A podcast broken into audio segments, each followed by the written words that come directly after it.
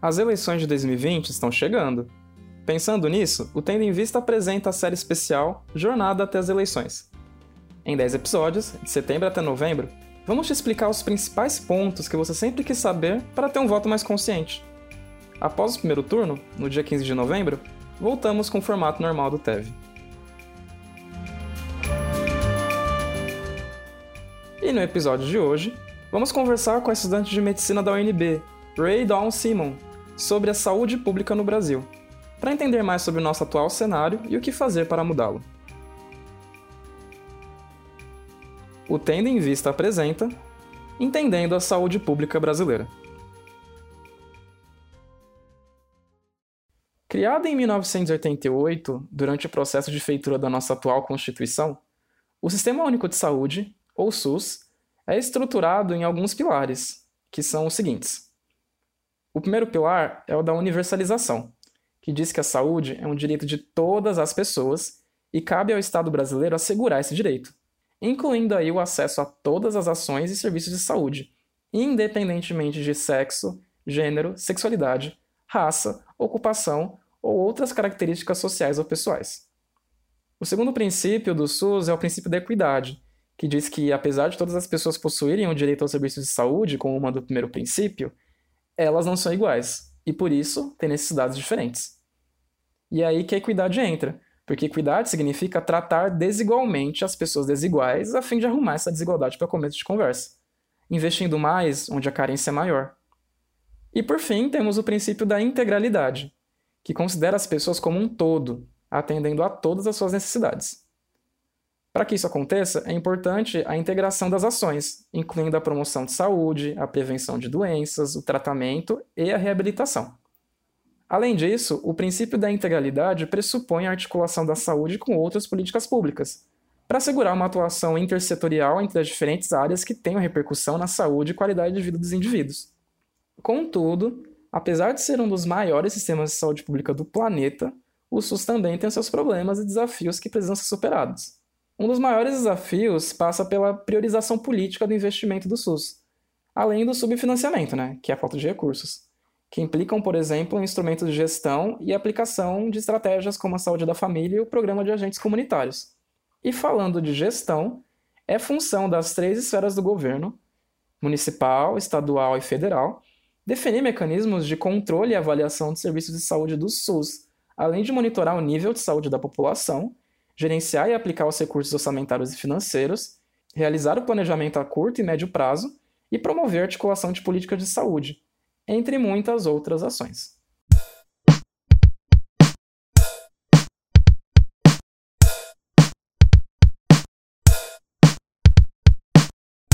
Muito bem, depois dessa brevíssima introdução sobre o SUS, eu acho que a gente já pode partir para a nossa conversa com a Ray Downa. Né? Bom, então, antes de tudo, Ray, muito bem-vindo ao Tendo em Vista. E, enfim, você pode falar um pouco para a gente, para quem não conhece você, quem você é, um pouco do que você faz? E aí, galera, tudo bem? É, me chamo Ray Dawn, mas é, pode me chamar de Ray. É, eu sou natural da Guiana, que fica aqui no Mercúrio Sul. É, eu sou criador de conteúdo no Instagram, TikToker também. e eu sou estudante de medicina do quarto ano na UNB. E eu fui convidada aqui, né, para falar um pouquinho sobre né, algumas políticas de saúde. Então já vou deixar é, meus agradecimentos pelo convite. Que isso, Ray, a gente que agradece.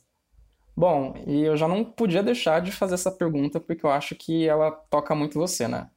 É, Ray, na sua opinião, quais pontos da saúde e da profissão de medicina você acha que ainda precisam melhorar?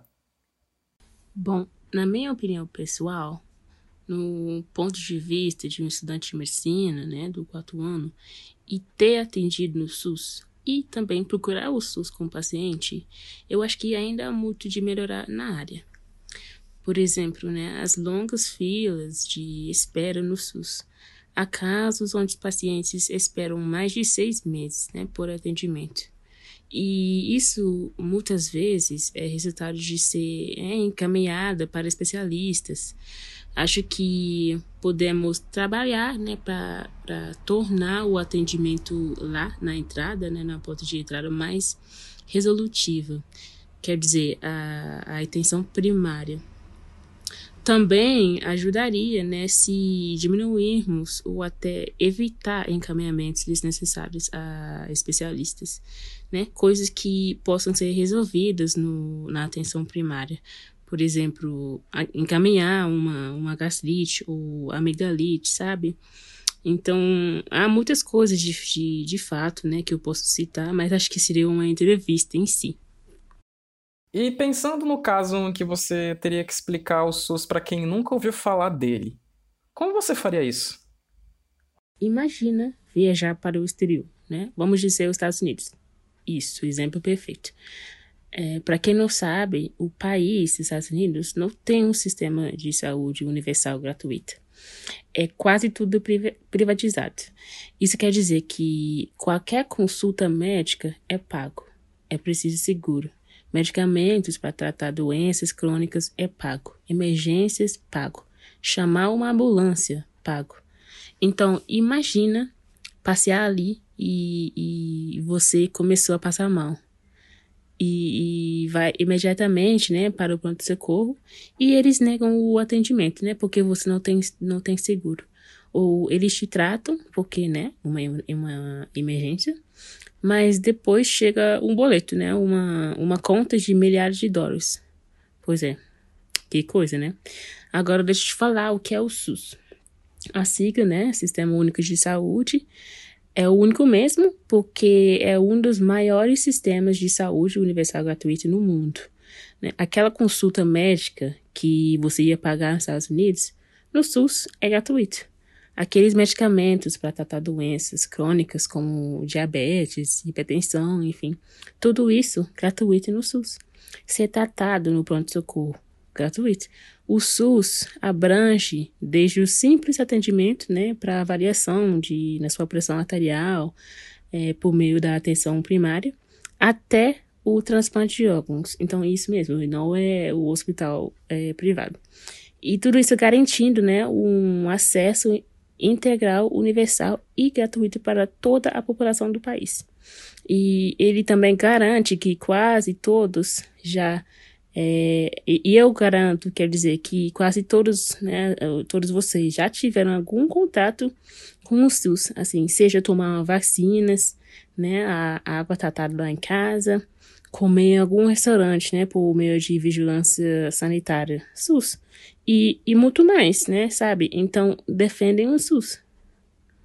E falando agora de algumas políticas de saúde pública no Brasil, você pode nos explicar a Política Nacional de Atenção Básica? Bom, a Política Nacional de Atenção Básica é basicamente a origem do SUS. É o resultado de tudo que ajudou com o desenvolvimento do SUS, como os, os movimentos sociais, os, os, usuários, os trabalhadores e gestores.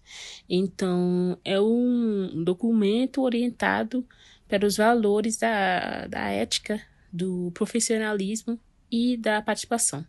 Né? Ele expressa o acerto na, na definição pela, pelo Ministério de Saúde de revitalizar o, a atenção básica à saúde no Brasil.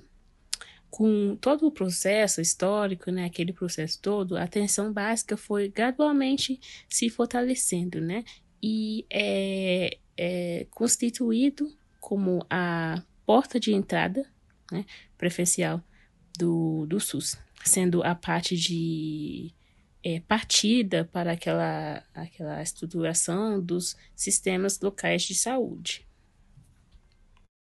E o Mais Médicos, hein, Ray? Que atualmente é conhecido como Médicos pelo Brasil. Como funciona e por que tem tanta polêmica? É um programa que visa se concentrar na atenção primária e continuará com um foco na interiorização de médicos para o país, né? Especialmente nas regiões mais remotas e mais desassistidas. Além disso, é, esse programa também pretende formar médicos especialistas na, em medicina de família e comunidade, né? é prevista cerca de 18 mil vagas para todo o país. E o programa, né, Médicos pelo Brasil, ele substituiu o programa Mais Médicos, né, que é um pouquinho mais, mais, um pouquinho mais conhecido, né, que era dos médicos cubanos, sabe? É, para quem não sabe, o Mais Médicos foi implantado durante o mandato da ex-presidente é, Dilma Rousseff, né? E esse programa recebeu muitas, muitas retaliações, é, principalmente pelo fato que o programa priorizou o, a contratação de médicos de outras nacionalidades, né? Ao invés de disponibilizar essas vagas para os próprios brasileiros. E então isso gerou muitas críticas e polêmicas, né? Como, por exemplo, de revalidação dos médicos, né? O, chegou até alguns questionamentos, tipo, será que eles são aptos, né, para atender o paciente brasileiro? Também uma outra preocupação foi da diferença linguística entre o paciente e, e o médico. Então, assim, né, acho que o, o país ficou um pouquinho dividido com esse assunto e foi uma polêmica grande. Pensando que estamos em 2020 e de que há uma descrença cada vez maior contra as vacinas, o que você destacaria da política nacional de imunizações? Eu seria uma boa profissional de saúde, né, se eu não defendesse o uso das vacinas, né, e não ressaltar a importância delas, né, a, a, e o quão elas ajudam a erradicar é, doenças, né.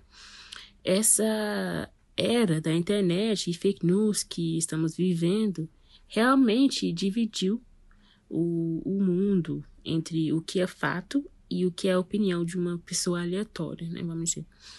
Enfim, a, a política nacional de imunização, que foi criada em 1973, tem como seu objetivo né, organizar a política nacional de vacinação, né, contribuindo para o controle, a eliminação e ou a erradicação de doenças imunopreveníveis. Né? Então, está vinculada ao SUS, né? Então, defenda o SUS, gente. É, é, é coordenado pelo Ministério de Saúde.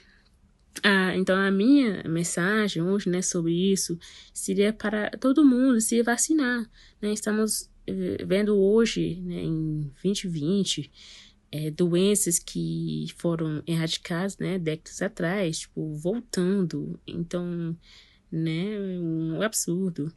Então, o programa e, e, né, que foi citado né, como referência mundial, esse programa de, essa política de imunização. Então, dá para ter uma ideia do nível da coisa, gente. Por fim, eu gostaria de saber o que você pessoalmente destacaria sobre saúde para quem for votar esse ano. Tipo, o que não podemos deixar de saber na hora de escolher nossa representante. Eu entendo, porque há pessoas que pensariam que uma não tem a ver com a outra, né? E eu já vou reiterar aqui a importância de votar. Né? Não é só marcar, sei lá, um, um, um X em um, qualquer lugar, né? Você precisa saber, né? entender tudo sobre aquela pessoa em que está votando. Porque é aquela pessoa quem vai decidir né? Criar leis, fazer decretos, etc. Tudo que vai afetar você indireto e diretamente. Então, é aquela pessoa que vai, vamos dizer, decidir se vai privatizar o SUS ou não, por exemplo. Então, na hora de escolher o, o seu representante, pare e pense: será que ele tem os meus né, pensamentos em relação à, à saúde da população, será que essa pessoa se importa com, com isso? Né? Ele, ela, ela falou alguma coisa a respeito, né? Pretende mudar ou melhorar isso? Está tudo conectado, é, na minha opinião. E, e no final das contas, é, é você que será impactado diretamente. Então, faça é, a coisa certa porque no, é, é você que vai se beneficiar ou não é, a partir disso.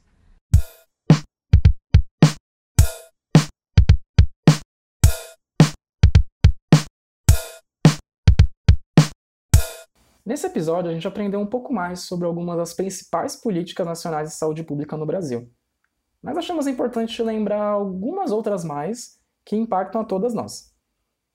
A primeira delas é a Política Nacional de Saúde Integral de Lésbicas, Gays, Bissexuais, Travestis e Transsexuais, do SUS, que, segundo aquele princípio da universalização, diz respeito ao acesso à saúde pública de todas as pessoas não cis-hétero, sem que haja qualquer tipo de discriminação ou preconceito nas unidades de saúde. Outra política é a Política Nacional de Atenção à Saúde dos Povos Indígenas, que está vinculada à Secretaria Especial de Saúde Indígena, a CESAI, que por sua vez está vinculada ao Ministério da Saúde. Essa política diz respeito a melhorar o acesso às políticas públicas na área da saúde e de educação e saúde para a população indígena do Brasil. Também nós temos a PNASME, que é a Política Nacional de Atenção Integral à Saúde da Mulher, que conceitua a saúde da mulher de modo amplo, mitigando algumas desigualdades das políticas anteriores, especialmente em relação ao atendimento às mulheres que passaram por abortos inseguros e a violência doméstica ou sexual. Com o enfoque de gênero não encontrado nas outras políticas, também avança na consolidação dos direitos sexuais e reprodutivos numa perspectiva de equidade, lembra?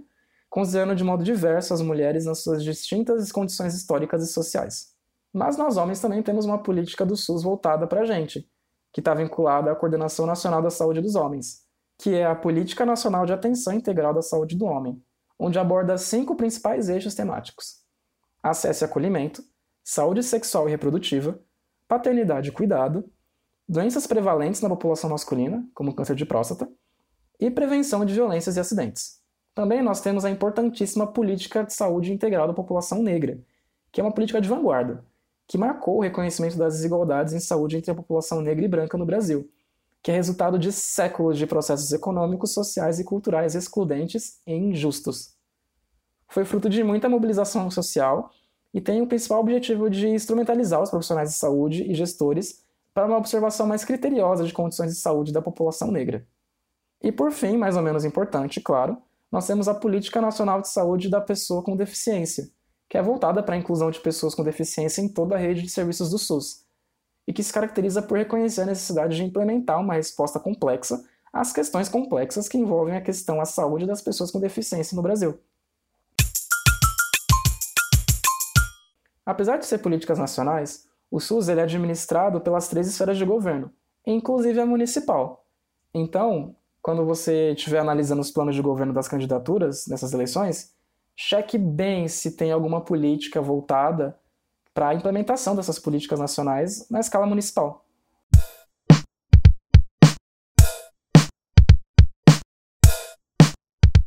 E chegamos no momento do episódio em que damos dicas e sugestões para vocês ouvintes. Nossa primeira dica vai para o podcast Medicina em Debate, que fala não apenas da profissão médica e da saúde em si, mas também naquilo que toca ao debate social e político do tema, sendo tudo isso debatido com profissionais da área da saúde. E a nossa segunda dica vai para a série brasileira Sob Pressão, disponível na Globoplay, que nos inspira a pensar que mudanças queremos para melhorar as políticas públicas brasileiras de saúde. Os links dessas recomendações estarão na descrição desse episódio. Depois que acabar, corre lá para ver.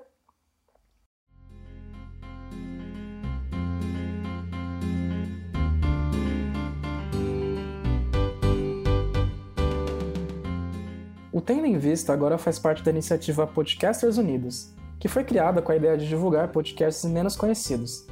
Aqueles que, apesar de pequenos, têm muita qualidade, tanto em entretenimento quanto em opinião. Por aqui você tem a chance de conhecer novas vozes que movimentam essa rede. E ficamos por aqui. Esperamos que tenha gostado, continue com a gente na próxima semana. Fique de olho nas nossas redes sociais, arroba Tendo em Vista Oficial no Instagram e arroba Tendo em Vista no Twitter, para acompanhar nossas temáticas e lançamentos de próximos episódios. Sugestões e opiniões são sempre bem-vindas, desde que repletas de respeito. O roteiro ficou com Letícia de Oliveira, e a apresentação e revisão ficaram comigo, Gustavo Cardoso. Produção e edição de som de Daniela Santos. Até a próxima!